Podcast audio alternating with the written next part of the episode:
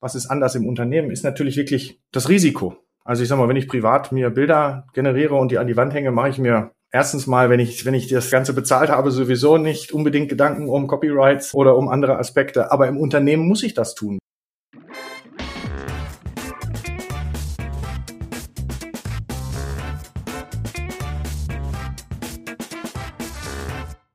Hallo und herzlich willkommen zu dieser Episode des Data Culture Podcasts. Ich bin Carsten Bange, Gründer und Geschäftsführer von BARC und mein Gast heute ist Hardy Gröger, Distinguished Engineer bei IBM. Hardy war im letzten Jahr schon mal zu Gast bei uns und hat in der Folge zu Datenarchitekturen einen tollen Überblick gegeben, was da eigentlich momentan im Markt verfügbar ist und los ist. Wir wollen das Gleiche diesmal wieder tun und zwar zum Thema generative KI. Also was ist im Markt eigentlich verfügbar und wie können wir es konkret zur Nutzung bringen im Unternehmenskontext? Denn es tut sich ja wahnsinnig viel. Es gibt unglaublich viele Begriffe. Damit fangen wir mal an, überhaupt zu klären, was ist denn da jetzt überhaupt? Was ist ein LLM, Foundation Model, was ist Gen AI, was ist Machine Learning und so weiter. Aber das nur im Überblick, denn dann soll es wirklich um den Einsatz gehen. Wie kann ich denn das jetzt konkret nutzen für verschiedene Anwendungsfälle im Unternehmen? Was mache ich mit den öffentlich verfügbaren Angeboten? Wie komme ich dazu, dass ich meine eigenen Daten mit integrieren kann? Das sind eben die relevanten Fragen, die sich ja auch viele Unternehmen gerade stellen. Letztendlich also ein guter Überblick. Wie kann ich es nutzen? Was für Skills brauche ich intern? Was für Möglichkeiten gibt es überhaupt? Ich glaube, auch für Unternehmen,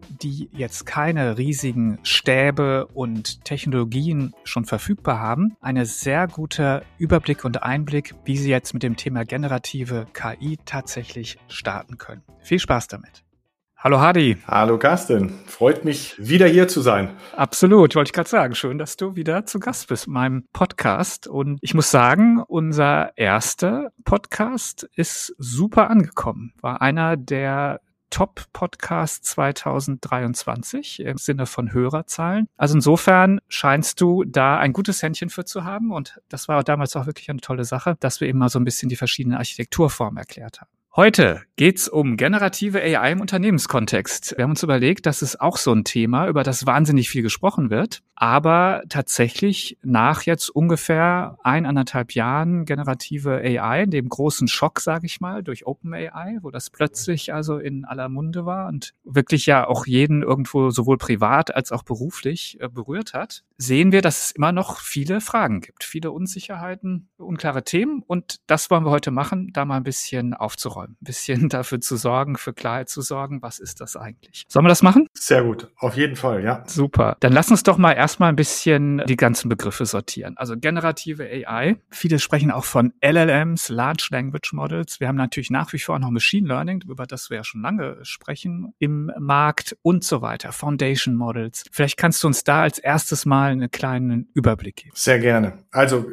wir, und wenn ich wir sage, du weißt, ich bin bei der IBM tätig. Wir sprechen eigentlich am liebsten über Foundation-Modelle, weil es einfach der, der breit gefassteste Begriff dabei ist. Aber du hast völlig recht. Also jeder spricht über Gen AI seit ChatGPT. Dabei sind viele der Dinge gar nicht unbedingt generative als solches. Für mich funktioniert die Abgrenzung immer am besten, wenn man sich so ein bisschen anschaut, was, was ist denn eigentlich notwendig, um klassische AI, also Machine Learning oder Deep Learning anzuwenden. Ich brauche eine, eine Auswahl eines entsprechender Modellarchitektur, eines neuronalen Netzwerks entsprechend. Und dann brauche ich aber insbesondere sehr viele Daten für jeden einzelnen Use Case. Ich brauche Unmengen an hochqualitativen Daten. Und das Aufwendigste ist dann noch zusätzlich, dass diese Daten eigentlich voraussagen müssen, was denn eigentlich das Modell daraus schließen soll. Sprich, sie müssen gelabelt sein. Also, typisches Bildbeispiel, Katze, Hund. Ich muss dem Ganzen mitgeben, ist eine Katze, ist ein Hund, damit ein Modell darauf rückschließen kann und darauf trainieren kann. Das ist ein Riesenaufwand und das macht für die meisten Projekte den Großteil der Arbeit aus, um AI, klassische AI einzusetzen. Und das, was den Hype-Themen Gen AI und eben auch ChatGPT zugrunde liegt als Architektur, sind sogenannte Transformer-Modelle und diese Transformer-Modelle sind in der Lage, große Mengen an Daten selbst zu durchdringen, also ein sogenanntes Self-Supervised Training zu machen. Will heißen, ich bereite also einen großen Datentopf auf, habe da immer noch die Arbeit, dass ich da gute Qualität zur Verfügung stellen muss, aber dann sind diese Modelle grundsätzlich mit der passenden Infrastruktur, und da müssen wir nachher sicherlich auch noch drüber reden, sind diese Modelle, sind diese Architekturen in der Lage, diese Daten selbst zu durchdringen und sich darauf zu trainieren. Die machen Vektorabbildungen darauf. Und dann kann ich diese Modelle für verschiedene Use Cases ausspielen. Das heißt, ich muss nicht mehr für jeden Use Case jetzt große Datenmengen aufbereiten, sondern ich kann, da das Modell vortrainiert ist, ein Foundation-Modell ist, entsprechend dieses Modell in verschiedenen Use Cases nutzen und diese Use Cases ausspielen mit einem Modell. Wir benutzen deswegen den Begriff Foundation-Modell gerne, weil also die Benutzung, die man mit ChatGPT sieht, ist ja, ist ja ein sehr spezifischer Ansatz sozusagen. Und da können wir sicherlich auch nochmal drüber sprechen. Im Unternehmen habe ich ganz andere Ansätze, die ich brauche oder die ich nutzen möchte. Und ich habe auch nicht nur Sprache als solches, natürliche Sprache, wie wir sie kennen, sondern ich habe andere Arten von Daten. Das heißt, ich kann diesen Konstrukt, diese Idee von Foundation, Foundation Modelle auf ganz andere Daten auch noch anwenden. Deswegen reden wir gerne über Foundation Modelle und dann sollten wir uns sicherlich auch nochmal darüber unterhalten, was man denn damit machen kann, weil Gen Generative ist sicherlich nur ein Aspekt. Unbedingt. Wenn es Foundation-Modelle gibt, gibt es dann noch andere? Also das klingt ja so nach Fundament. Gibt es dann auch spezialisierte, die also dann, also wie, was gibt's da noch?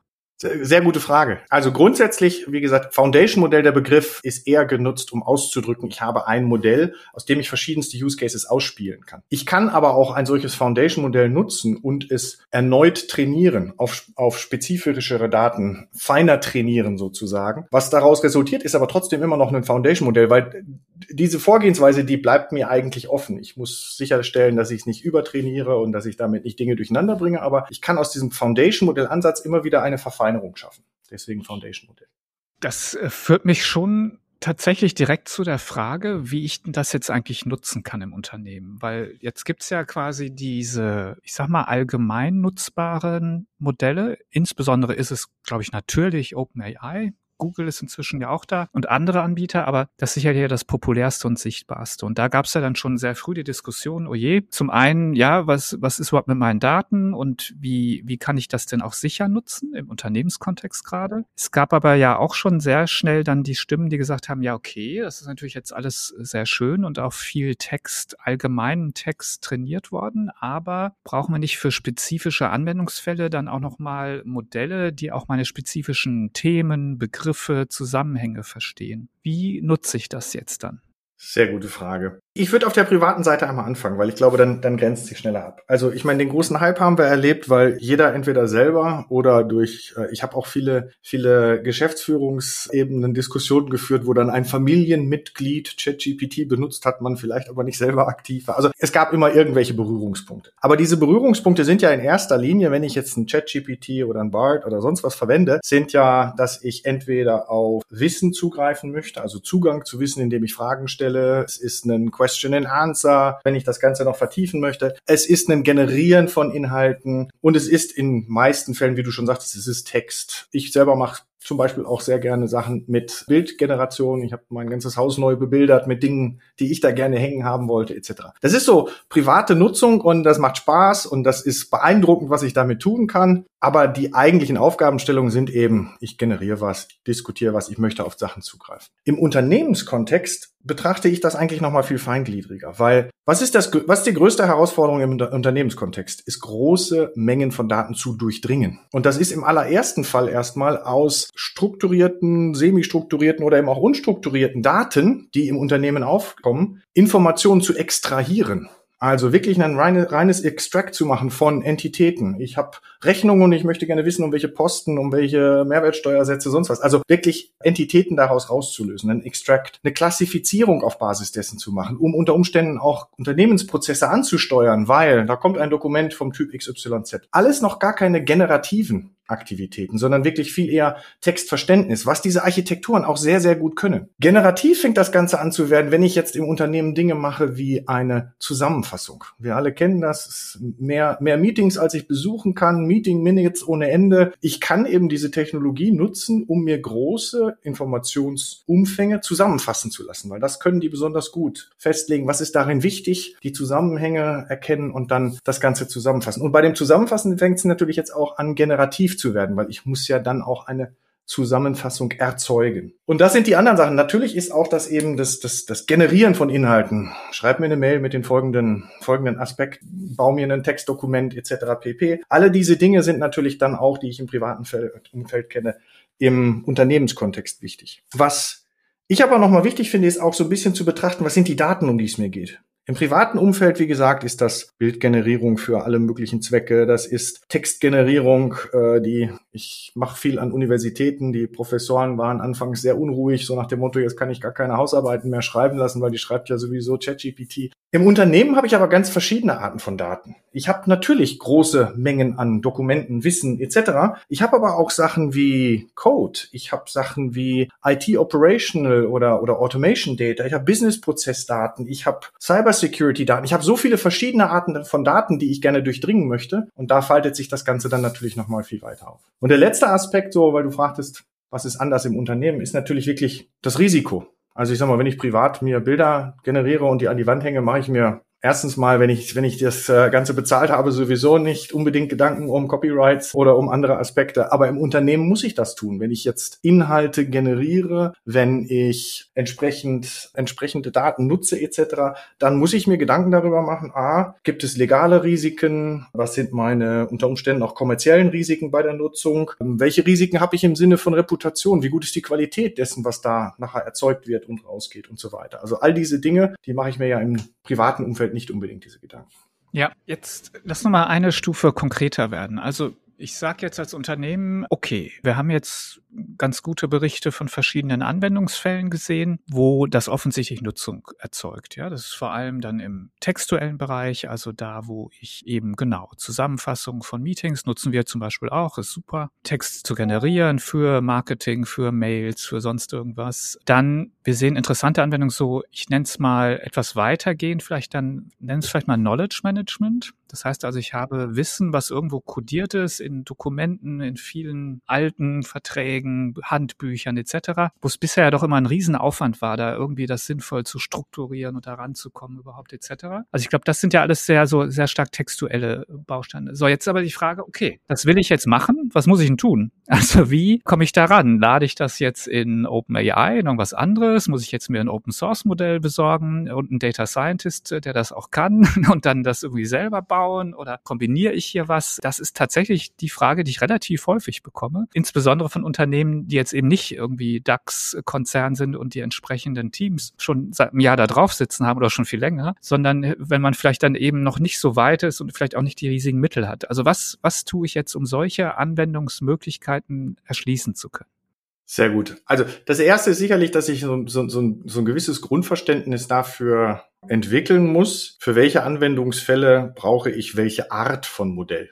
Ja, also wenn ich, wie eben beschrieben, erstmal Inhalte durchdringen, zuordnen, klassifizieren, Inhalte extrahieren etc. möchte, dann sind das nicht unbedingt generative Use Cases. Das heißt, ich kann mit einfacheren Modellen, meistens auch kleineren Modellen, damit, damit starten. Ich kann das natürlich auch mit den großen Modellen aller OpenAI etc. machen. Die können das auch, aber das ist so ein bisschen mit Kanonen auf Spatzen schießen. Ich muss mir, muss mir darüber hinaus natürlich Gedanken machen, wie stelle ich denn meine Daten zur Verfügung? Du hast eben gesagt, jetzt haben wir eigene Informationen, eigenes Wissen, eigene Dokumente etc., die wir bearbeiten. Wenn ich etwas generell generieren möchte, und habe ein entsprechendes Modell ausgewählt, dann kann ich dieses Modell, nennt sich Prompten. Das heißt, ich instruiere das Modell, was es denn tun soll. Und jetzt kommt es darauf an, ob das Modell auf diesen Daten, auf den Informationen, die ich jetzt entweder zugreifen oder generieren möchte, ob es darauf trainiert wurde, ausreichend gut. Wenn es darauf ausreichend gut trainiert wurde, dann kann ich wirklich einfach ein sogenanntes Prompting machen. Das heißt, ich instruiere das Modell, was es tun soll. Wenn ich es noch genauer fassen möchte, gebe ich dem Modell sogar in diesem Prompt Beispiele mit. Also fass mir bitte mal diesen Schadensfall einer Versicherung zusammen. Hier sind drei Beispiele von Schadensfällen und eine gute Zusammenfassung für den jeweiligen, für, die, für den jeweiligen Schadensfall. Jetzt mach das bitte mal für diesen Fall. Ja, das wäre so ein typisches Beispiel von Anwendung über Prompting und in dem Fall nennt man das Few-Shot Prompting, weil ich Beispiele mit. Was ich dabei gemacht habe, ist, ich setze auf ein Modell auf, das das gesehen haben muss, was ich nachher generieren will und kriegt jetzt zusätzlichen Kontext über meinen Prompt. Das reicht in manchen Fällen nicht aus. Das reicht insbesondere dann nicht aus, wenn du, wie du beschrieben beschrieben hast, auf Wissen im Unternehmen zugreifen möchtest. Also Dokumente, die ein Modell da draußen gar nicht gesehen haben kann. Ja, dann gibt es verschiedene Mechanismen. Es gibt die Möglichkeit, ein Modell dann zu nutzen, eigentlich nur für die Generierung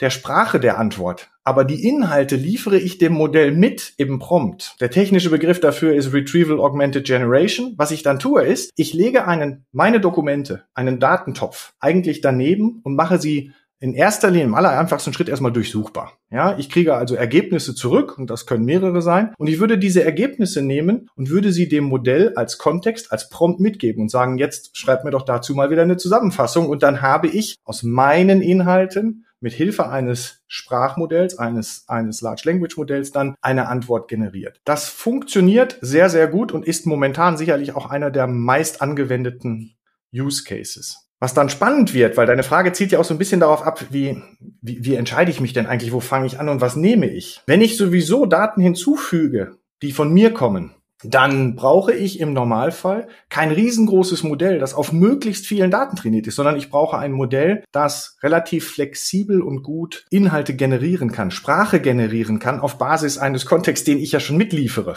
Verstehst du? Ah, also von daher ist, äh, geben sich da ganz viele Varianten, die ich berücksichtigen will und muss in der Auswahl eines Modells und auch in den entsprechenden Ansätzen. Wie läuft das dann konkret? Also jetzt mal ganz konkret. Ich habe in meinem Unternehmen, ich sag mal, irgendwie ein paar Terabyte Dokumente, ja, die in irgendeiner digitalen Form. Und du sagst jetzt zuerst muss ich die durchsuchbar machen. Okay, also dann ich schaffe das jetzt. Ich habe die alle auf einem auf einem Speicherort. Wie äh, wird jetzt dann ein Index erstellt oder wird das dann doch noch mal ein Modell gebaut? Ja, oder wie kriege ich das jetzt zusammen, wenn das ja eigentlich Retrieval orientiert ist? Die Varianten, die da mittlerweile existieren an Architekturen, sind sehr, sehr vielfältig, wie du dir vorstellen kannst. Fangen wir mal mit einem einfachen Beispiel an, weil auch das würde schon funktionieren. Vielleicht noch nicht ebenso gut. Du kannst das, was wir in der Vergangenheit gemacht haben, im Sinne von Fulltext, Suche, Indizierung etc.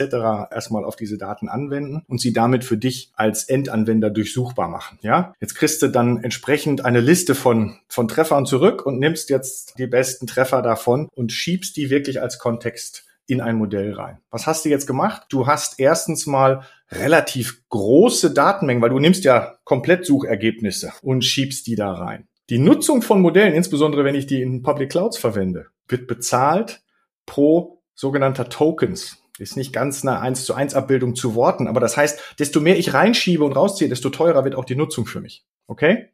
So. Die nächste Verfeinerungsstufe von dieser, von diesem Retrieval Augmented ist, dass ich nicht nur einfach indiziere und Gesamtdokumente zurückliefere, sondern dass ich die Inhalte, die du da hast, die, die für dich relevant sind, zerteilst chunkst, also wirklich in kleinere Teile zerlegst, am Ende sogar wirklich in einzelne Tokens, in einzelne Elemente. Und diese Inhalte jetzt nicht mehr einfach nur als Text stehen lässt, sondern in die gleiche Abbildung bringst, wie sie die Modelle intern verwenden. Das sind nämlich Vektordarstellungen, sehr hochdimensionale Vektordarstellungen von Daten. Und ich kann jetzt also auch meine Inhalte, die ich, die ich durchforstet habe, die ich zerschnitten habe und indiziert habe, abbilden als solche sogenannte Embeddings, nenne ich diese Vektoren dann, und kann jetzt wirklich auch schon die, die Suche sehr viel smarter auf Basis dieser, dieser Embeddings machen. Das heißt, ich suche Ähnlichkeiten zu dem Informationsbestand im Vergleich zu dem, was gefragt wurde. Ziehe mir also sehr viel feingliedrige Informationen jetzt auch aus meinem Wissensstand raus, nehme das wieder und schiebe das in ein generatives Modell, um Antworten zu generieren. Das ist mittlerweile so weit perfektioniert, dass es dafür fertige, fertige Frameworks gibt. Die Technologien, die du darin verwendest, sind Vektordatenbanken etc. Also da ist ein kompletter Architekturzweig entstanden rund um dieses Retrieval Augmented Generation. Ja, spannend. Aber das heißt, wenn ich jetzt quasi nochmal den kleinen Fall nehmen würde, also ich äh, habe fünf Dokumente, die irgendwie eine gute Vorlage sind, lade die dann zum Beispiel bei OpenAI, bei ChatGPT quasi hoch oder nehme die mit in meine Abfrage rein, dann würde genau das passieren, oder? Das heißt also, in dem in dem ChatGPT-Modell würde diese, würden diese Vektoren erzeugt werden und damit würde dann die quasi die, diese Lösung, die Maschine sozusagen in die Lage versetzt werden, unter Berücksichtigung dessen, was ich eben gebe, dann quasi eine Antwort zu generieren, die das mit berücksichtigen kann.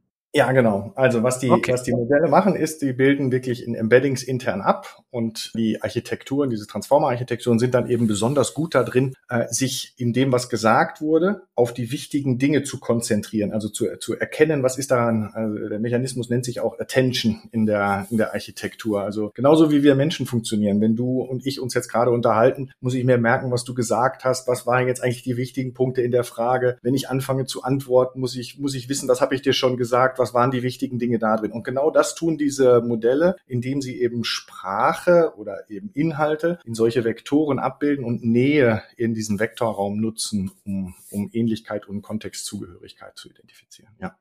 Okay, super. Also ich glaube, jetzt haben wir schon viel verstanden auch.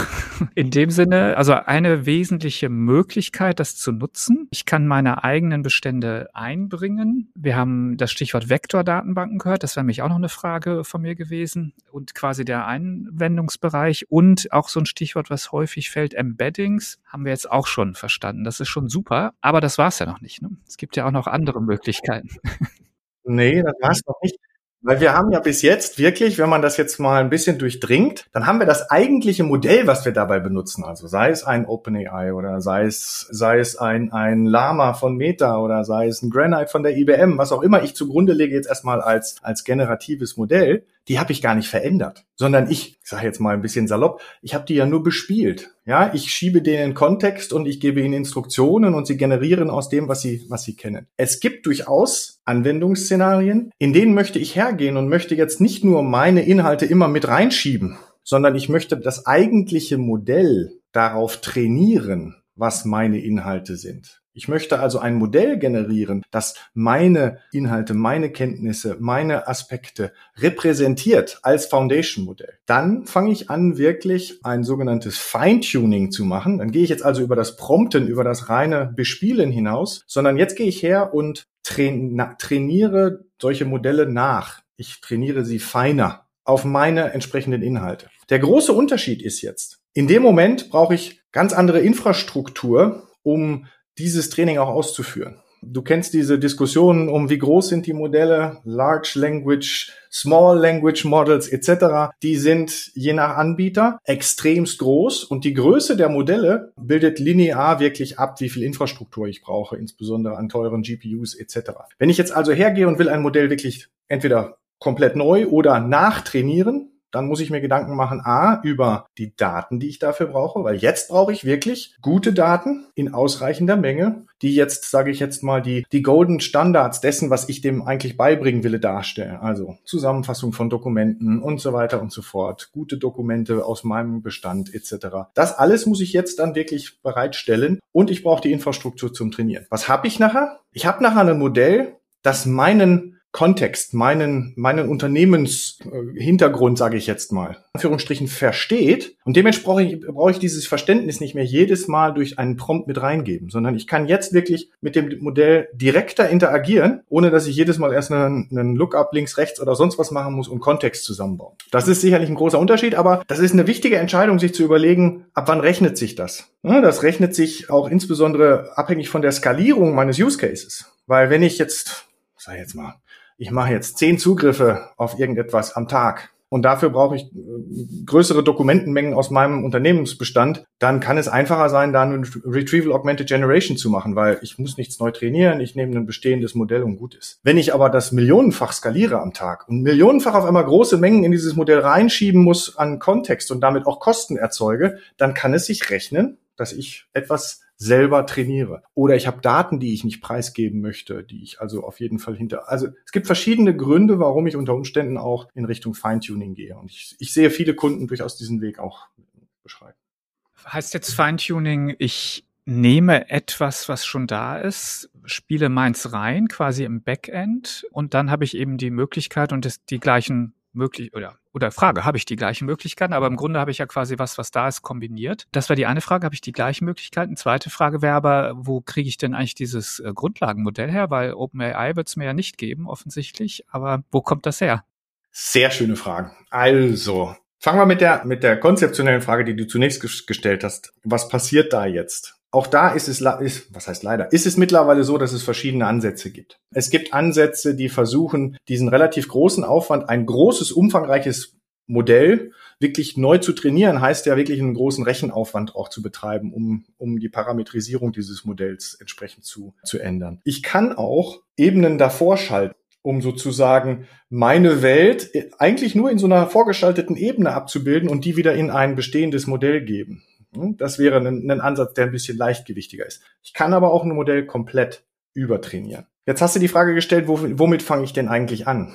Naja, ich kann technisch natürlich mit dem 175 Milliarden Parameter großen GPT 3.5 Turbo sonst was anfangen. Ich kann auch mit den noch größeren anfangen. Dann brauche ich aber auch die entsprechende Infrastruktur. Und deswegen gehen viele Anbieter, wir auch, den Weg zu sagen, eigentlich brauchst du eine wie eine kleine Auswahl an Bibliothek an Modellen mit verschiedenen Fähigkeiten, mit verschiedenen Architekturen für bestimmte Use Cases, die dann für dich dieser Startpunkt sind. Und dabei wählst du natürlich eher ein kleineres Modell, weil es ist kostengünstiger und du bringst ja sowieso neue Inhalte mit. Du trainierst das Modell ja dann sowieso spezifischer und gezielter auf deinen Use Case. Also von daher so ein Stückchen so eine, so eine, so eine Daumenregel als Denkweise auch ist. Wenn ich einen ganz neuen Use Case anfange und will erstmal verproben, funktioniert das überhaupt? Dann fange ich meistens mit einem relativ großen und ich sage jetzt mal sehr flexiblen Modell an und probiere das erstmal aus. Wenn ich weiß, ich muss das groß ausskalieren und ich will das verfeinern und will das weiter betreiben, dann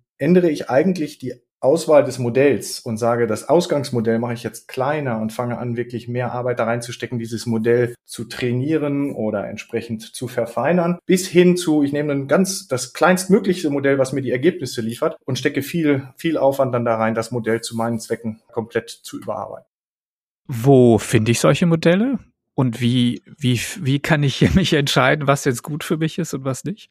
Also grundsätzlich finde ich diese Modelle sowohl auf den Plattformen der Anbieter, die großen Hyperscaler haben inzwischen alle Angebote. Es gibt spezifische AI-Anbieter. Natürlich würden wir uns freuen, wenn man auch bei der IBM schaut, weil die IBM hier sehr viel zu bieten hat, insbesondere eben im Sinne der Auswahl von verschiedenen Modellen. Open Source Modelle, IBM eigene Modelle, Third Party Modelle, weil wir ganz klar den, den Ansatz sehen, dass du verschiedene Modelle brauchst, um verschiedene Use Cases zu bespielen. Wir sind außerdem sehr eng verdrahtet und auch in enger Partnerschaft mit Hugging Face. Das ist so, sage ich jetzt mal, die, die größte Community da draußen im Sinne von großen Bibliotheken von verschiedensten Modellen, die du als Startpunkt nehmen kannst. Open Source, da musst du dir natürlich im Unternehmenskontext dann ein paar Gedanken machen rund um Risiken. Welche Daten sind da reingegangen? Welches Govern welche, welche Governance gibt es um diese Modelle etc. Aber grundsätzlich hast du die Möglichkeit, über verschiedene Anbieter jetzt mit unterschiedlichen Ansätzen. Manch einer geht mit einem großen Modell rein. Wir vertreten ganz klar die Sicht, du brauchst eine Bibliothek und wir stellen dir unsere Bibliothek von vorselektierten Modellen zur Verfügung und du kannst dann entscheiden, welche du davon verwendest.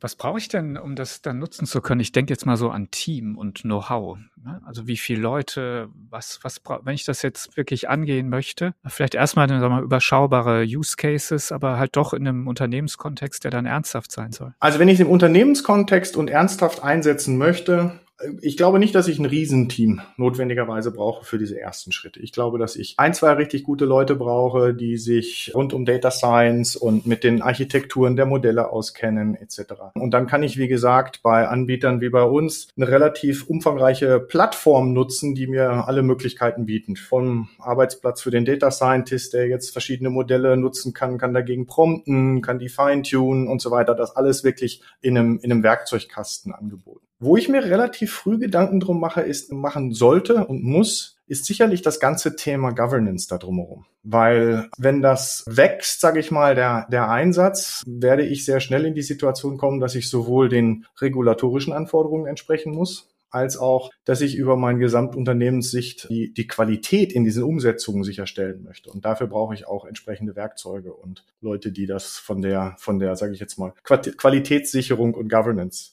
Brillen betrachten. Genau, und das wäre eigentlich jetzt so mein Abschlussthema. Wunderbare Überleitung. Governance wird ja definitiv strikter oder definitiv etwas, was deutlich stärker in die Aufmerksamkeit gerückt wurde. Ich meine, wir haben jetzt AI Safety als so ein Thema, gab es ja das große Treffen in England, gab dann vom Joe Biden dieses ähm, quasi die für die amerikanische Markt sozusagen die Veröffentlichung dazu. Es gibt natürlich jetzt äh, quasi sozusagen den ersten Wurf vom AI Act der EU, also offensichtlich ein heißes Thema. Und da vielleicht noch deine Einordnung. Was müssen jetzt Unternehmen beachten in diesem gesamten Kontext, also Sicherheit, aber dann letztendlich auch Compliance mit schon bestehenden, aber vielleicht auch demnächst kommenden Gesetzgebung? Also was mir wichtig ist, ist, ist, dass man das Thema ein Stück weit aus, aus ich sage jetzt mal aus zwei Blickwinkeln betrachtet. Das eine ist, ja, wie du schon gesagt hast, es gibt der EU-AI-Act sicherlich als erster Schritt, der auch in die Umsetzung gehen wird, aber im Endeffekt gibt es im Moment in jedem Rechtsraum entsprechende Arbeit, um Regulatorien rund um die Nutzung von AI äh, aufzulegen.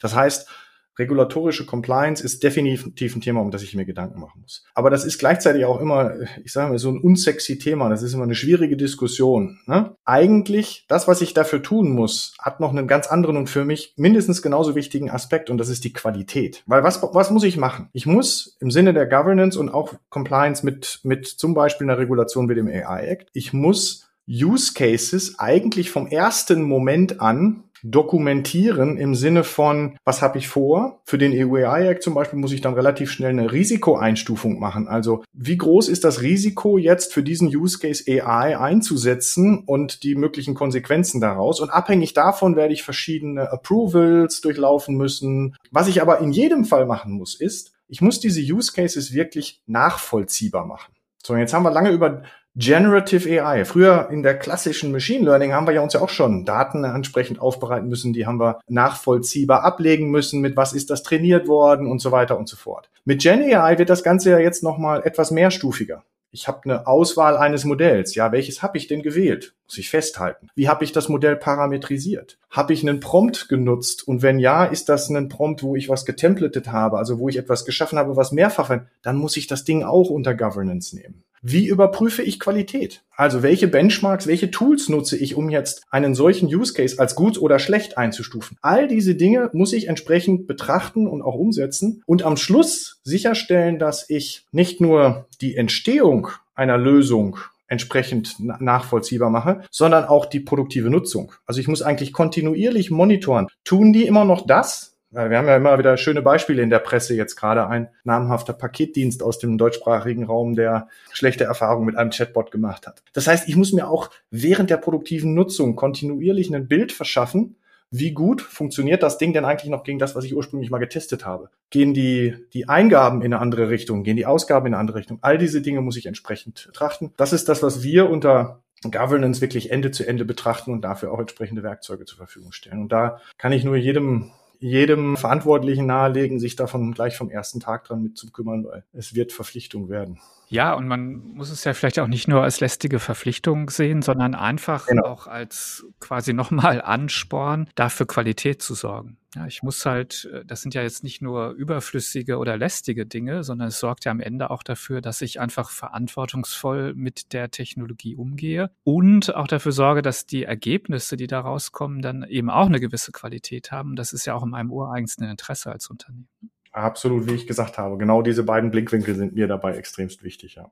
Ja, Hardy, ich sag ganz, ganz herzlichen Dank. Ich glaube, wir haben einen super Überblick bekommen. Das äh, letzte Wort gehört dir. Vielleicht nochmal etwas zusammenfassend. Wie konnte ich als Unternehmen das jetzt denn konkret angehen, das ganze Thema? Worauf muss ich achten? Was sind so meine ersten Schritte? Also erste Schritte sind aus meiner Sicht sicherlich natürlich Use-Case-Überlegungen. Ich erlebe oft die Diskussion sehr schnell aus einer, aus einer entweder nur technischen oder nur Business-Brille sozusagen starten. Was sich für mich als sehr hilfreich bewiesen hat, ist wirklich so diese, diese Sicht auf, was können diese Modelle denn besonders gut? Ja, also Extraction, Classification, Zusammenfassung, sowas als Werkzeugkasten erstmal zu nehmen und damit jetzt wirklich zu, zu sortieren, was habe ich denn an Use Cases und in welchen Prozessen steckt unter Umständen das beste Potenzial. Weil, haben wir ja vorhin besprochen, wir kommen sehr schnell aus der rein technischen Diskussion eben auch in eine Business Case Diskussion, wie viel möchte ich mich das denn kosten lassen, diese Umsetzung. Und dafür brauche ich eben auch ein, ein gutes Gefühl, was ist die, was die Habenseite und was ist die Kostenseite, welche Risiken gehe ich dafür ein. Die, die Gesamtbetrachtung Betrachtung finde ich, glaube ich, das Wichtigste, was man, was man entsprechend angehen kann. Und dann die ersten Schritte umzusetzen. Gerne melden. Also wir unterstützen gerne. Wir haben das mit sehr vielen Kunden im letzten Jahr umgesetzt und haben da auch Möglichkeiten, in Vorleistung zu gehen. Also insofern